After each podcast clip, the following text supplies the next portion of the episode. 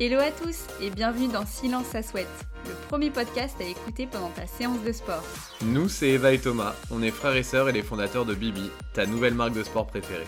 Tu veux booster tes résultats, rééquilibrer ton alimentation ou tu souhaites tout simplement que ta séance passe plus vite? Sur ce podcast, nous recevrons des coachs, des passionnés de sport ou même des sportifs du dimanche qui te partageront leurs meilleurs conseils ainsi que leur parcours. Silence, Dans ce neuvième épisode, on reçoit Mathilde, alias Mathilde YogiFit sur Instagram. Mathilde va nous parler de yoga et plus particulièrement de sa formation pour pouvoir l'enseigner. Vous allez voir, dépaysement, dépassement de soi et dégoulinance sont au rendez-vous. Avant de démarrer, on vous rappelle que vous pouvez laisser une note au podcast sur Apple Podcast ou sur Spotify si le contenu vous plaît. Bonne séance et bonne écoute. Salut Mathilde. Salut. Salut Mathilde. On est super Salut Thomas. de te recevoir pour ce nouvel épisode de Silence ça souhaite. Bah, merci beaucoup de m'avoir euh, invité sur votre podcast. C'est un plaisir d'être avec vous ce matin. Avec plaisir, surtout qu'on n'a pas encore parlé de yoga, donc euh, il était temps qu'on en parle. Avant de commencer à rentrer dans le vif du sujet, est-ce que tu peux te présenter? Bien sûr. Donc, euh, bah, je m'appelle Mathilde, j'ai 30 ans et donc je suis professeure de yoga Ashtanga Vinyasa pour voilà, les plus férus de yoga qui comprendront ce, dialecte. Euh, je suis diplômée depuis euh, janvier 2020, donc euh, voilà, ça va faire deux ans. Et à côté, je suis pour le moment également assistante sociale en maternité où je travaille à mi-temps et je suis aussi créatrice de contenu sur Instagram essentiellement depuis une bonne paire d'années également.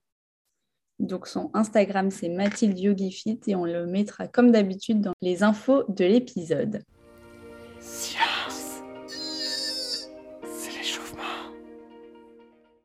Alors pour ceux qui connaissent pas du tout euh, Vinyasa, Ashtanga, est-ce qu'on peut avoir une petite explication rapide pour pas qu'ils partent tout de suite en courant?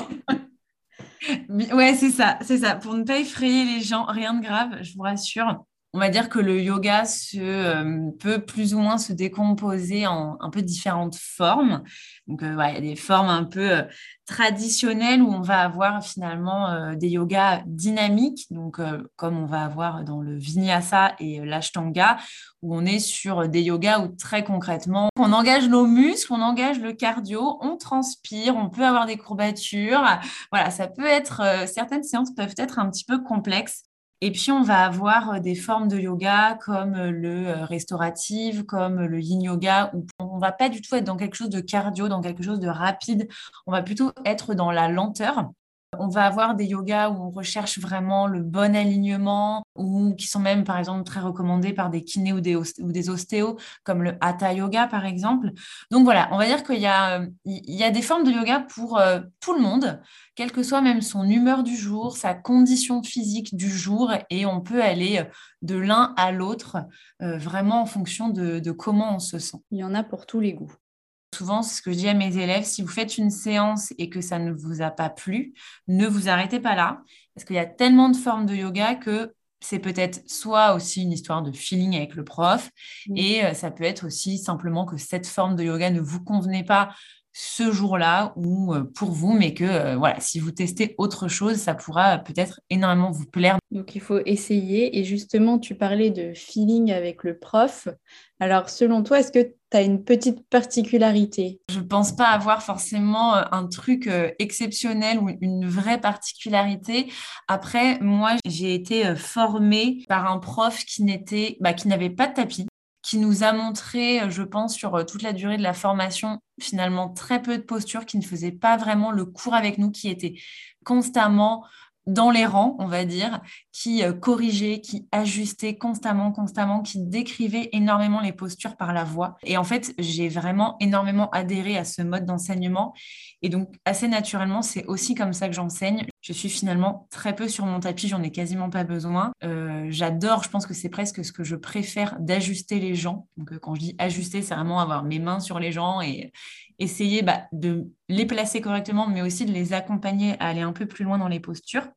Mais tu accompagnes vraiment à fond, quoi. J'essaye et, euh, et tu vois, pour la partie vraiment décrire la posture, je pense que le visio est finalement un très bon exercice Ouais, j'imagine que les premières séances en visio, ça doit être un, gros challenge, le temps de se faire la main on va dire que le côté être filmé, bon, j'avais plutôt l'habitude parce que, parce que déjà habituée à interagir pas mal sur les réseaux sociaux.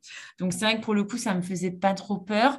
Les premiers cours, c'était finalement en live, donc je ne voyais pas les gens. Donc voilà, j'étais, euh, je me voyais moi, mais je ne voyais pas les gens. Donc finalement, c'était une bonne transition. Mm. Et après, quand j'ai eu enfin les gens vraiment euh, euh, face à moi en visio, en fait, c'est bien parce qu'on peut aussi du coup voir en direct si nos explications suffisent, s'il faut en rajouter, s'il faut corriger certaines choses. Donc, c'est un bon exercice. En fait, toi, tu as commencé par le plus dur, direct. tu disais que voilà, tu étais assez à l'aise du fait que euh, bah, tu étais déjà sur Instagram, etc., enfin sur les réseaux sociaux. Euh, aujourd'hui, tu as une communauté de 48 000 abonnés environ, si je ne dis pas de bêtises. Euh, qu'est-ce qui a fait, selon toi, que ton compte a grossi comme ça? Alors, c'était pas prévu. Il y a eu. moi, j'ai ouvert ce compte Instagram en 2015, en mai 2015 exactement. Donc, ça commence à, faire un petit peu. Et à la base, c'était juste un compte. moi, j'étais pas du tout branchée réseaux sociaux. Et en fait, c'était vraiment un compte pour me motiver au niveau sport, pas du tout yoga, c'était vraiment euh, renfo, fitness. Et c'était vraiment pour euh, suivre un programme sportif à la maison et euh, pouvoir suivre d'autres nanas qui faisaient le même programme. Et à la base, c'était pour me motiver moi-même. finalement, euh, tu te prends tellement au jeu que tu finis par euh, poster régulièrement. Et puis, bah voilà, ça, le compte a grossi euh, comme ça pendant une, bonne année. Et puis est arrivé après ce moment où les marques commençaient un petit peu à, à, collaborer avec les créateurs de contenu. Donc voilà, il y a eu une première marque, une deuxième marque. Et puis, bah voilà, le compte a continué de grossir. Et puis, en fait, finalement, ça s'est transformé en activité d'auto-entrepreneur. Puis aujourd'hui, c'est c'est vraiment une grosse, grosse partie de mon activité euh, de partager euh, sur, euh, sur les réseaux sociaux. C'est drôle, tu es la deuxième personne qu'on reçoit sur le podcast qui nous raconte que vraiment le compte Instagram à la base était pour parler de sport et se motiver, qui en fait a pris une ampleur. pareil, son compte est aujourd'hui autour des 50 000 abonnés. On va plus rentrer dans le vif du sujet de ta formation. Donc, tu disais qu'elle remontait il y a deux ans. On va décortiquer un peu tout ce qui s'est passé dans cette formation de professeur de yoga. Silence. C'est la séance. Alors du coup Mathilde, est-ce que tu peux nous parler euh, de manière un peu plus précise de la formation de professeur de yoga? On sait que c'est une formation qui est assez, euh, qui est très très riche. Euh, comment ça s'est passé pour toi? Qu'est-ce qui t'a donné envie de la faire? En fait, moi, j'ai commencé à y songer en 2017 le yoga n'est pas un sport, disons-le tout de suite. C'est pas considéré comme un sport. D'ailleurs, le yoga, c'est partie du ministère euh, euh, de la Culture, mais euh, pas du ministère des Sports. Donc le yoga n'est pas un sport, ceci dit c'est quand même une pratique physique qui peut être intense. Donc moi j'ai toujours été assez sportive et dans mon entourage tout le monde me disait mais pourquoi euh, tu passes pas par exemple un BPGEPS, pourquoi tu n'enseignes pas le fitness, etc. Et je disais bah j'aime beaucoup le sport, j'aime beaucoup pratiquer. Après le fitness par exemple c'est pas forcément un état d'esprit qui me correspond. Je me vois pas enseigner cette discipline pour le coup, le premier, tout premier cours de yoga que j'ai pris, qui est arrivé finalement assez tardivement, puisque c'était en 2017, pour le coup, à mon premier cours, je me suis dit, ah oui, bah voilà, ça, c'est typiquement le genre de pratique que j'aimerais euh, bah, apprendre déjà euh, de façon complète et que j'aimerais enseigner. Surtout que j'étais euh, tombée sur une prof qui mêlait vraiment très bien à la fois donc, la pratique des asanas, la pratique physique, qui euh, incorporait vraiment l'aspect méditation, l'aspect respiration. Donc en fait, j'ai eu vraiment une vision tout de suite assez large de ce qu'est le yoga. Et je me suis dit, ça, vraiment, je sens que c'est quelque chose qui me correspond. Bon, après, j'ai pratiqué, c'est resté dans un coin de ma tête. Et en fait, j'ai eu une chance immense. C'est que euh, fin 2018, j'ai commencé à travailler avec GoSport de façon très active. Et en fait, euh, un jour, GoSport m'entend dire dans une story que mon rêve, entre guillemets, ça serait de pouvoir voilà, passer à mi-temps sur mon job d'assistante sociale, devenir prof de yoga. Et donc, euh, quelques jours après, il m'appelle en me disant, ben voilà, nous, on aimerait bien, dans notre équipe de, créateurs de contenu, voilà, avoir euh, un professeur de yoga, une professeure de yoga. Et ben, en fait, euh, visiblement, toi, c'est quelque chose qui te botterait vraiment. Donc, ben, si tu veux, on t'accompagne sur le projet, on peut t'accompagner sur le financement d'une formation. Enfin, voilà, vraiment être en, gros soutien derrière. Il m'a fallu six mois pour digérer un petit peu l'info parce que j'avais les pétoches, vraiment les pétoches notamment sur le plan financier, hein, clairement, parce que ben, tu sais pas si ça va fonctionner. Passer à mi-temps, euh, tu as des charges à assumer. Je vivais seule à ce moment-là.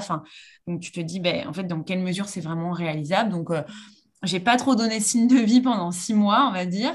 Et c'est eux, ils sont venus me chercher six mois après, l'été suivant, en me disant, alors, euh, nous, la proposition tient toujours qu'est-ce qui vient de ton côté? Et bon, à un moment, je me suis dit, bon, allez, à un moment, la chance, ça va pas non plus se présenter 50 euh, fois, donc allons-y. Et donc, euh, et donc j'ai commencé vraiment les recherches euh, de formation parce que c'est un, tu peux vite te noyer dans toutes les formations qui sont proposées. C'est en août 2019 que je me suis inscrite à ma formation pour janvier 2020. Quel coup de pouce? Ah bah clairement un coup de pouce inespéré, clairement. Ok, et du coup, tu savais dans quoi tu t'embarquais quand tu t'es inscrit à ta formation euh, au mois d'août? Pas du tout. pas du tout parce que, euh, parce que je pratiquais le yoga, mais je ne le pratiquais pas forcément de façon intensive, surtout qu'à côté, je faisais encore beaucoup de fitness. Autant maintenant, je fais quasiment euh, que du yoga, même si j'essaie de réincorporer le, le renfort, le fitness. Mais à ce moment-là, j'étais à la salle un soir sur deux. Donc le yoga, j'en pratiquais, mais pas du tout euh, aussi intensivement que ce que tu vas avoir en formation. D'ailleurs, je pense que personne ne pratique euh, de façon aussi intensive que ce que tu fais après en formation. Donc non, je ne savais pas dans quoi je m'embarquais. Et en plus, pour le coup, j'étais un petit peu dans une phase de ma vie où j'avais vraiment envie de couper. Je me disais, OK, quitte à faire cette formation, par à l'autre bout du monde. Euh, il y a différentes façons de, pouvoir faire cette formation. On peut la faire soit sur une forme intensive en un mois, donc c'est 200 heures, hein, le socle, ou alors après, ça peut être réparti sur, euh, par exemple, pendant trois mois. Euh, ça va être tous les week-ends. Et puis, au, milieu des, trois mois, il va y avoir une semaine ou dix jours intensifs. Voilà, il y a des formules un petit peu différentes. Moi, je voulais vraiment quelque chose d'intensif. Je voulais être vraiment coupé, euh, un peu de mon quotidien, de mon monde. Je voulais vraiment être dans une immersion totale. C'était beaucoup de choses euh, auxquelles je n'étais pas forcément préparée. Hein. Euh, être dans un autre pays, cette formation intensive, un climat qui n'a rien à voir, une formation tout en anglais. C'était une quasi-retraite en fait. Oui, sauf qu'une retraite, ça va durer max une semaine et là, ça dure quatre semaines. Mais tout ton quotidien n'est que yoga en fait. Et que euh, même dans ta façon de manger, il faut que tu sois en forme physiquement, surtout que pour le coup, moi, j'ai une formation qui était très, très, très intensive sur le plan physique où on nous poussait vraiment très, très loin. Donc, il fallait que tu sois en forme physiquement. Donc, en fait, tu devais euh, vraiment penser à ton sommeil, à ton hydratation, à ton alimentation. Tout ce que tu faisais dans la journée euh, était vraiment dédié au fait d'avoir euh, la bonne condition physique et psychique pour pratiquer. alors, en t'écoutant, personnellement, j'ai une question qui me vient euh, instantanément, c'est comment il peut y avoir une telle différence de perception entre ce qui se passe en France, de dire que le yoga n'est pas un sport, et ce que tu viens de nous dire? Ce qu'il y a, c'est que peu importe ton niveau, on, avait, on était une promo de 15, et il y avait, entre guillemets, des. Alors, j'aime pas trop parler de niveau, mais des capacités physiques, des gens avec des mobilités ou des souplesses euh, radicalement différentes. Il y avait vraiment euh, une fourchette énorme, quoi. Des, gens, en tout cas, qui arrivaient avec euh, un historique, on va dire, assez différent. Et pour le coup, ça a été accessible à tout le monde parce que si tu veux, euh, notre prof, euh, il n'était pas là pour, euh, on n'est pas là pour être des gymnastes, on n'est pas là pour être des contorsionnistes, voilà. Mais en tout cas, lui, l'idée, c'était de nous montrer jusqu'où on peut aller. Et ça, c'était assez intéressant parce qu'en fait, au-delà de la pratique physique, c'est aussi un exercice mental. C'est-à-dire que parfois, tu as l'impression que non, tu ne vas pas pouvoir y arriver. Mais en fait, si. C'est-à-dire que oui, bien sûr, ton corps va te fixer des limites, mais il y a des fois où c'est ton mental, en fait, qui te fixe des limites. Et en fait, c'était vraiment ça, où s'il sentait qu'on avait la capacité physique d'aller plus loin, il allait nous aider mentalement à se convaincre qu'on pouvait le faire. Et en fait, moi, c'est souvent ce que je dis à mes élèves, c'est que dans un cours, les gens arrivent, souvent, souvent ce qui fait un peu la différence, ça va être la souplesse. C'est ça qui fait que bah, tu vas être parfois plus ou moins limité dans une posture, mais c'est jamais inaccessible. Et donc là, prenons par exemple une posture qui demande vraiment beaucoup, beaucoup de souplesse, la posture du singe, donc, qui est la posture globalement qu'on appelle le grand écart. Bien évidemment, si tu n'as pas la souplesse de le faire, il va pas te dire si, bien sûr, tu vas le faire et tu vas y arriver. Il va donner des options, mais il va te permettre de progresser et de dépasser un peu cette appréhension que tu peux avoir. Si tu as la souplesse pour le faire, eh ben oui, bien sûr, il va t'y emmener, il va t'emmener encore plus loin. Enfin, tout ça est quand même toujours un peu conditionné par euh, le mental et ce que tu vas te croire capable ou non de faire. Ça a l'air d'être une expérience et une formation euh, extrêmement complète, ou en tout cas très diverse sur les thématiques qui y sont abordées. Est-ce que tu pourrais euh, préciser un petit peu euh, une journée type? Alors, il y avait un planning qui était assez identique hein, d'un jour à l'autre. C'est aussi fait exprès. Hein. Je pense que c'est aussi dans cette dynamique où plus tu répètes les choses, plus tu te crées une routine, plus ça devient automatique et ça te devient presque un peu indispensable. Donc voilà, c'était finalement quelque chose d'assez routinier. Donc une journée type, souvent donc, on se réveillait vers 6h15, donc euh, sachant que voilà, on était dans un espèce de dortoir avec un petit matelas qui faisait 10 euh, cm d'épaisseur chacun, une moustiquière, la valise au pied du matelas et c'est tout. C'était où? J'étais en Thaïlande, sur euh, l'île, la petite île de Koh Phangan. Et on était vraiment dans un bout d'île, quasiment pas accessible en voiture. Enfin voilà, on était vraiment au bout du monde. Et c'était, enfin, franchement, ça, ça participait aussi au fait que c'était complètement euh, incroyable et expérientiel en plus. Déconnectant, euh, voilà. Il y avait vraiment une expérience euh, dingue. Donc, bien sûr, on n'avait pas d'eau potable. Donc, le petit rituel le matin, c'était de prendre ton sac à dos, tes gourdes et au réveil d'aller. Donc, il y avait un, un hôtel un petit peu plus loin de notre, de notre dortoir avec un point d'eau potable. Donc, déjà, tu, vas, tu commences ta journée en allant remplir tes gourdes d'eau potable. Petit déjeuner très très très léger. On essayait de manger le moins possible le matin pour euh, ne pas arriver un peu lourd entre guillemets en, cours.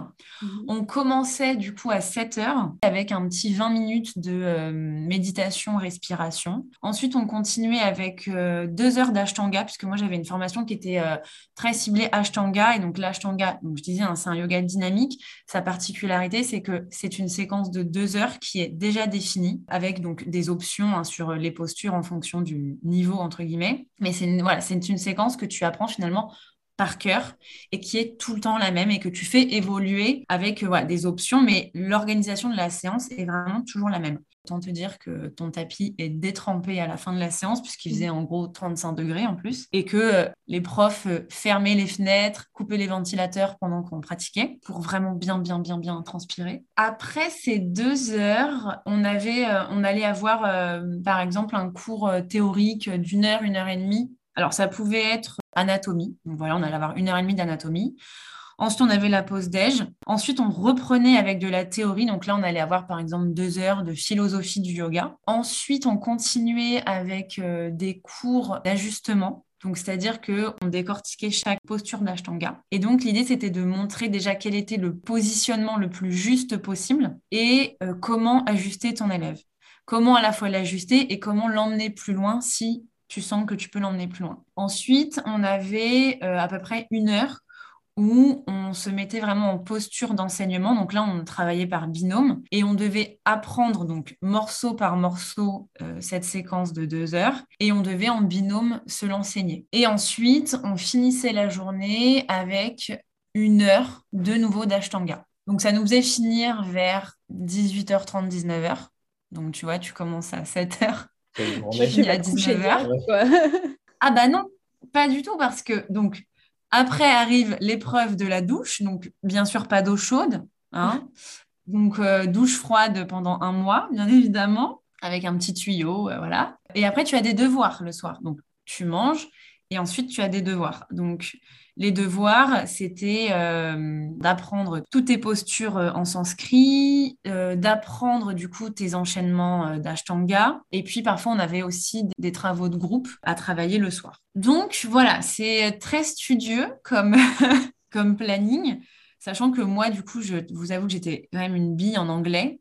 donc, d'ailleurs, je ne conseille pas, hein, si on ne maîtrise quand même pas alors pas forcément parfaitement, mais si on n'est pas quand même suffisamment à l'aise dans un échange courant en anglais, ce qui était quand même un peu mon cas, on évite hein, de se lancer dans une formation en anglais. Tu t'es ajouté de la difficulté. Oh là là, mais si vous saviez, j'ai tellement pleuré, mais vraiment. Hein. ça, a été vraiment une, charge mentale assez énorme. Moi, souvent, j'étais la dernière à me coucher, j'allais me coucher à 23 h Et on avait un jour off. Le vendredi était off. Et par contre, samedi, dimanche, on pratiquait, on avait le même planning. Est-ce que peut-être juste tu peux euh, euh, rassurer les personnes qui seraient euh, intéressées par cette formation La formule que tu as choisie, elle est propre à ce que tu avais envie de vivre et d'expérimenter.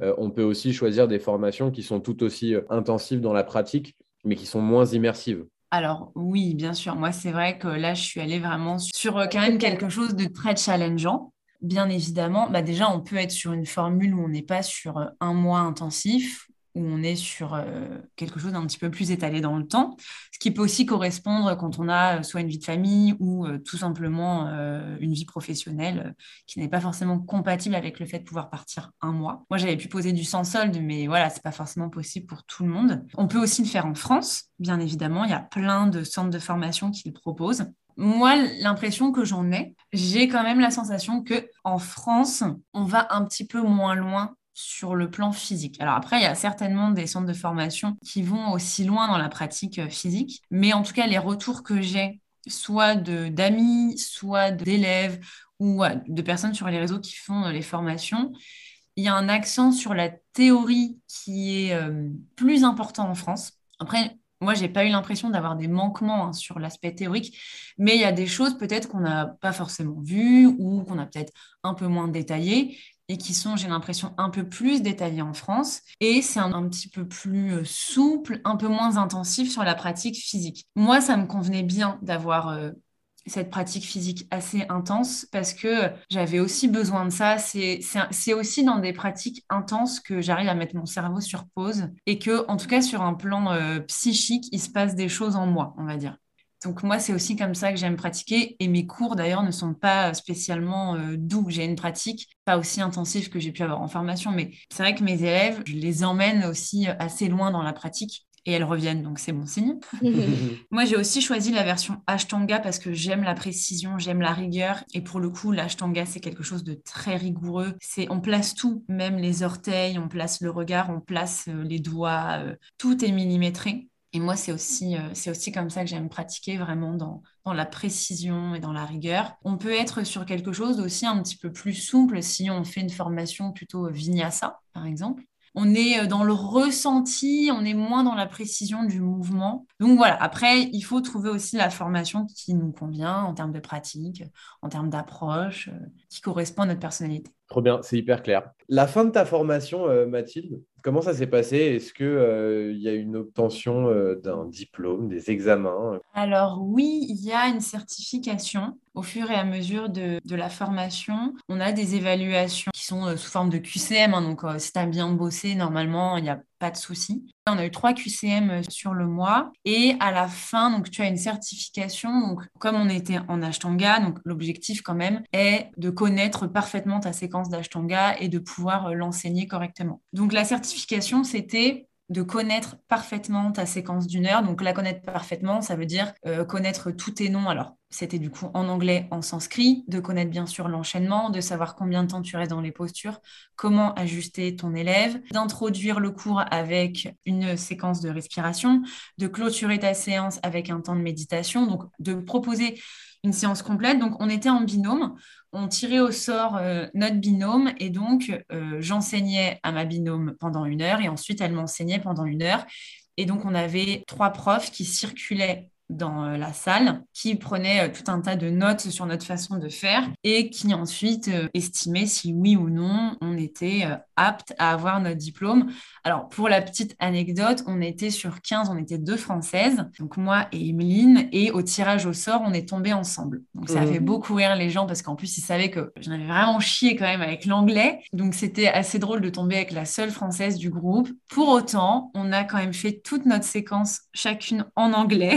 Mais du coup, c'était marrant et c'était rassurant parce que je me disais, bon, au pire, si un moment, je sais pas, je me trompe ou si je. Voilà, bon, au pire, on passera sur le français, mais on n'a pas eu besoin. Il y a une élève hein, qui, par exemple, a vraiment voulu arrêter pendant la, pendant la formation. Voilà, ils ont été euh, très encadrants, très à l'écoute. Finalement, elle a pu, elle a quand même pu poursuivre. Il nous disait, on se rend très vite compte, en fait, si quelqu'un s'est un petit peu égaré mmh. et en fait se trouve là, mais ça lui convient pas. Donc, euh, ils ont quand même l'œil et ils se rendent bien compte. Euh, et euh, je pense que même si quelqu'un se foire complètement à l'examen parce que trop de stress, trop de pression, etc., c'est pas forcément ça qui fera qu'il n'a pas son diplôme parce que si pendant tout le mois la personne a été assidue à progresser, pas forcément le diplôme de fin qui va changer quelque chose en fait. Donc du coup à la fin on a ce diplôme belle cérémonie de fin. Et donc, on a ce diplôme qui nous est délivré. Pour l'instant, en tout cas en France, c'est quand même assez peu encadré. Et tu vois, encore hier, euh, avec euh, mon compagnon, on regardait un petit peu euh, les certifications, s'il y avait eu des évolutions ou pas au niveau du yoga. Il n'y en a pas spécialement eu là en deux ans. Et en fait, aujourd'hui, c'est assez dramatique. Une personne qui pratique le yoga peut très bien enseigner sans diplôme, en fait ce qui est assez euh, terrible, je trouve. En fait, même si on pratique depuis euh, des années, il y a forcément des, apports théoriques qu'on n'a pas et même des apports euh, pratiques qu'on n'a pas. On n'a pas forcément des qualités d'enseignement non plus, pas parce qu'on sait pratiquer qu'on sait enseigner. Et puis en fait, même sur le principe, après, le fait de ne pas avoir de diplôme, après, c'est un peu la porte ouverte à, tout un tas de dérives et c'est bien dommage. Et tout comme, enfin là par exemple, moi je sais que je suis en train de faire une, de suivre une formation de yoga pour enfants. Bah, cette formation qui est très bien, qui est très complète, j'ai rien à redire. Mais cette formation, elle est ouverte à n'importe qui, un enseignant, un parent, au professeur de yoga. Donc en fait, n'importe qui peut suivre cette formation et se dire prof de yoga pour enfants. Euh, sans avoir ce socle de 200 heures. Et je trouve ça dommage parce qu'en fait, euh, même, même si en effet, hein, enseigner à des enfants, c'est quand même assez différent que d'enseigner à des adultes, il y a quand même une base commune. Et du coup, je trouve ça assez, euh, assez dérangeant. J'ai bon espoir. J'espère qu'un jour, ça sera beaucoup plus réglementé. Enseigner une pratique physique sans diplôme, je trouve ça un peu dérangeant quand même. Oui, complètement. Le mmh fameux diplôme, est-ce qu'il est à vie ou il faut repasser certaines euh, évaluations euh? alors non, il n'y a pas besoin de repasser des certifications. Donc c'est un diplôme en effet que tu as à vie, donc ce qui veut en effet dire que tu peux avoir ton diplôme, ne pas pratiquer pendant 10 ans et le ressortir. Ça, après, j'ai envie de dire, euh, c'est la conscience de chacun hein, de savoir si oui ou non il est en capacité d'enseigner. Mais en tout cas, non. Après, comme n'importe quel diplôme, hein, tu vois, moi j'ai un diplôme d'assistante sociale, euh, je peux ne pas pratiquer pendant 10 ans et un jour euh, me repointer à un entretien d'embauche et on ne va pas me demander de repasser des modules ou autre chose. Donc non, après, je pense que voilà, c'est à chacun d'être conscient que c'est pas parce que tu deviens prof que tu n'es plus élève. Bien au contraire, le fait de continuer à te former euh, moi, j'essaie de prendre euh, au moins toutes les semaines un cours d'une heure et demie avec d'autres profs pour aussi découvrir d'autres façons de faire. Parce que aussi, bah, si tu ne fais que tes propres cours, tu restes toujours un petit peu dans ta zone de confort et dans ce que tu sais faire. Pratiquer avec d'autres, c'est bah, aussi apprendre des nouvelles choses. C'est aussi trouver de l'inspiration pour tes propres cours. Donc ça, c'est aussi très chouette. C'est important, je pense, de continuer à se former, à apprendre. Euh, c'est aussi ce qui va faire ben voilà, que tu vas aussi aiguiser un petit peu ta pratique et ton enseignement. Super Mathilde. Avant de passer euh, à la conclusion et aux étirements, est-ce qu'on peut te poser une petite question euh, indiscrète par rapport au coût d'une formation? Bien sûr, il n'y a pas de sujet euh, tabou et l'argent ne doit pas être un sujet tabou. Alors, ce sont des formations, on ne va pas se mentir, qui ne sont pas données puisqu'on est facilement sur des formules qui vont vite tourner autour de 3000 euros. Sachant que si tu vas à l'étranger, tu rajoutes ton billet d'avion et ta nourriture. Donc, euh, tu peux vite être à, euh, à l'étranger 4000 euh, euros. À l'étranger, je ne suis pas sûre, mais en tout cas, en France, moi, j'avais été voir sur le, le compte de formation professionnelle, j'avais déjà été voir, on peut financer une partie de la formation avec ce CPF. Il me semble qu'on est quand même plafonné à 1800 euros, quelle que soit la formation qu'on fait. Je crois qu'on peut pas forcément utiliser, même si on a 3000 euros sur notre compte, il me semble avoir vu cette information, mais en tout cas, du coup, ça peut au moins financer la moitié. Donc, il faut vraiment, vraiment pas hésiter à, passer par ce compte-là. Super. Eh bien, merci Mathilde. Ça a été hyper complet. Je pense que nos auditeurs et auditrices ont tout ce qu'il leur faut euh, pour pouvoir étudier, en tout cas, cette formation en leur, en leur âme et conscience. Et du coup, on va pouvoir passer aux étirements. Silence. Oh, je suis mort. Et Mathilde, on va finir ce super épisode par le traditionnel Tu préfères, donc avec nos trois petites questions qu'on a gardées surprises. Et voici la première. Tu préfères devoir courir à chaque fois que tu dois te déplacer ou devoir t'asseoir en chaise à chaque fois que tu dois t'asseoir quelque part? Je crois que je vais prendre la chaise. Parce que franchement, la course à pied, C'est quand même, euh, même si j'essaye trois fois par an de m'y mettre, c'est quand même pas une franche réussite. Les quads en feu plutôt.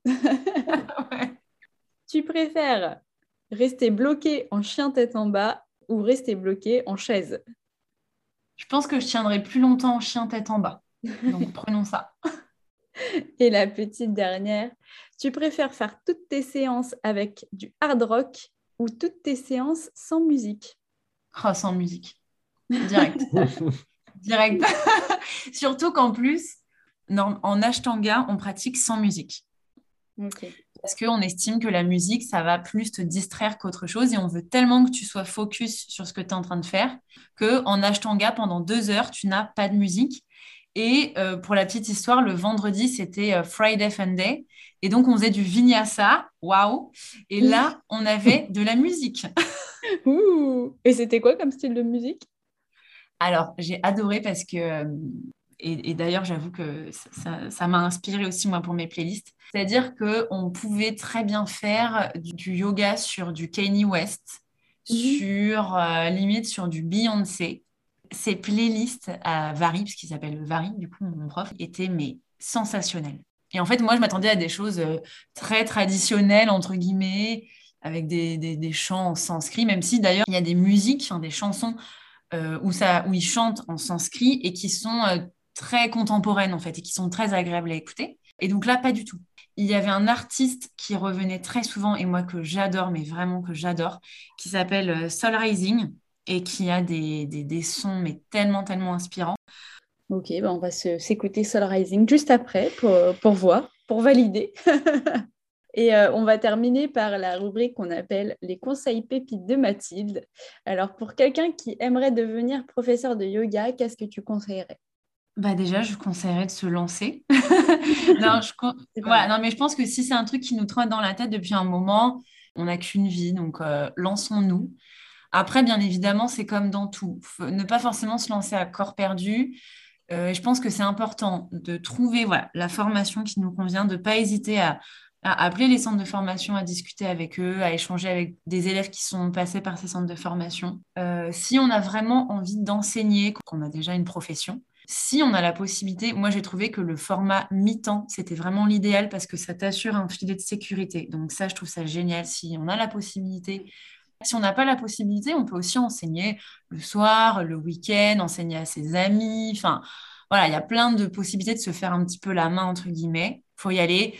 Et au pire, ça ne nous plaira pas, ou au pire, on aura un diplôme et on n'enseignera pas, mais c'est pas grave, on aura des connaissances, on aura une pratique et ça pourra peut-être servir un peu plus tard. Donc en 2022, on y va, on se lance. Ouais, c'est clair.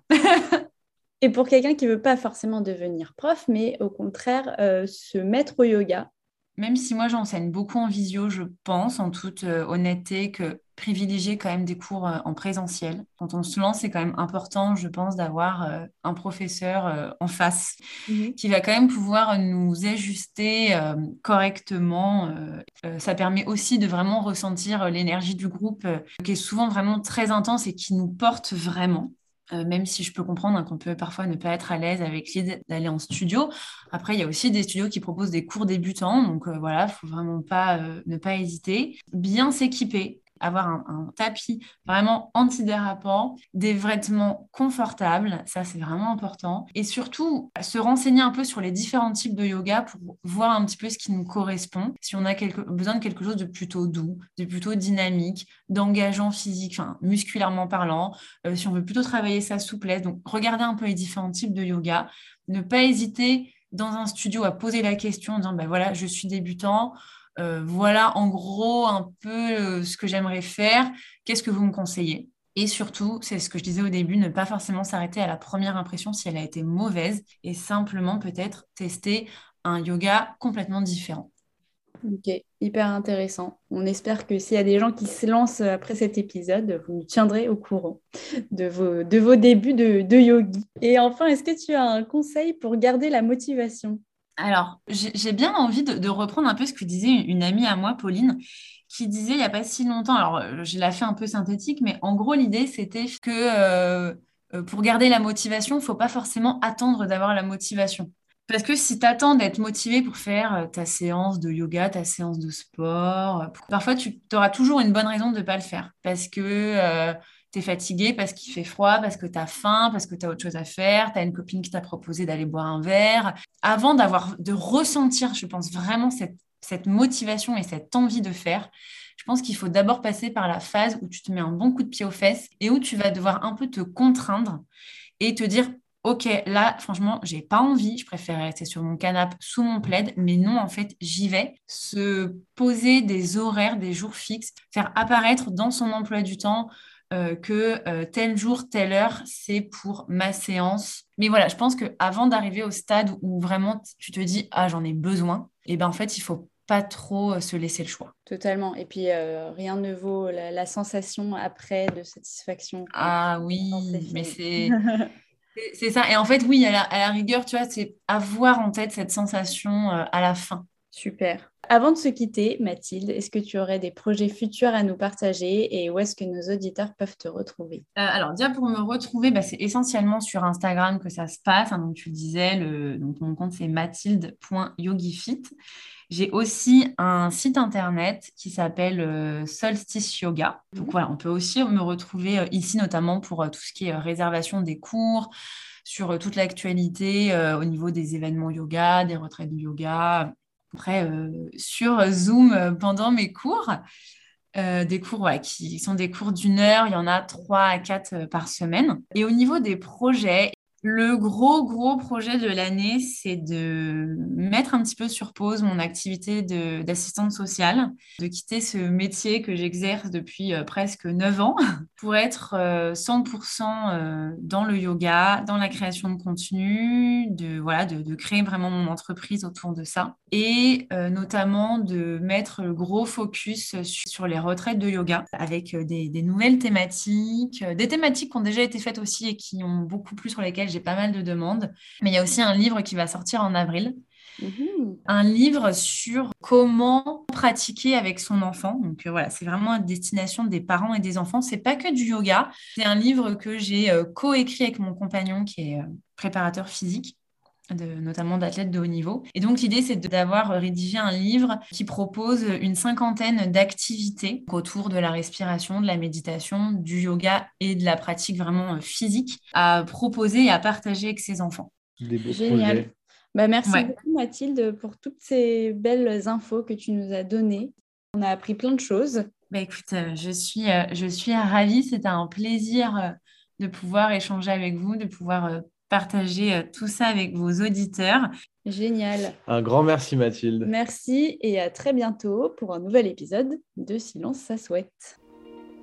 Et voilà, l'épisode est terminé. On espère que tu es en train de dégouliner. On se retrouve très bientôt pour un nouvel épisode de Silence ça souhaite et d'ici là, on te donne rendez-vous sur notre Instagram mybibi.co.